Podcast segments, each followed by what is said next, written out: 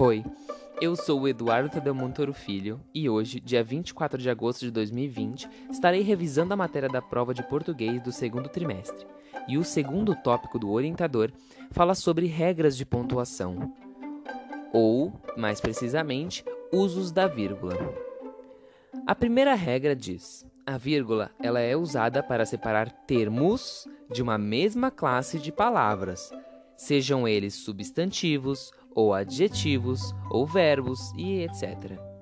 Um exemplo: Eduardo gosta das cores roxo, vírgula, vermelho e branco. Entre roxo e vermelho há uma vírgula, pois estamos separando termos que são que se originam da mesma classe de palavras. Segunda regra: a vírgula é usada para mostrar que o advérbio ou um termo que naturalmente ficaria no final da oração foi colocado em outro lugar. Exemplo: depois de amanhã, vírgula, você irá visitar seu avô.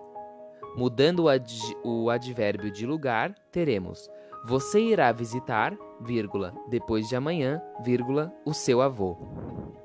Regra número 3. A vírgula é usada para separar orações coordenadas assindéticas, ou seja, sequências de ações marcadas por verbos e sem conjunções. Exemplo: usar a pomada, vírgula, espalhar bem, vírgula, secar e dormir. Ou seja, estamos separando as sequências de ações por meio da vírgula. Regra número 4. Assim como vimos na regra 2, a vírgula também é usada para mostrar que uma oração adverbial que ficaria no final da oração foi colocada em outro lugar. Exemplo: Para comer o bolo, vírgula, você precisará lavar as mãos. Regra número 5. De modo geral, não usamos vírgula antes da conjunção e. Vou começar a ler e aprimorarei meu conhecimento.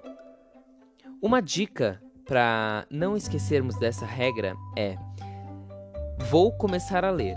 Quem vai começar a ler? Sou eu. E aprimorarei meu conhecimento. Quem irá aprimorar o conhecimento? Sou eu também. Então, como estamos, como estamos usando o mesmo substantivo, a vírgula é inexistente, pois vou começar a ler e aprimorarei meu conhecimento, ou seja, eu vou começar a ler e eu aprimorarei meu conhecimento. Neste caso, não há a presença de vírgula. Regra número 6 e última regra. A vírgula não pode separar os termos essenciais da oração, ou seja, o sujeito do predicado e o verbo de seus complementos. Exemplo: Você vai comer o bolo. Não existe vírgula entre comer e o bolo, pois não separamos o sujeito do predicado e nem o verbo de seus complementos. Porque quem come, come algo. E é isso. Tchau, tchau.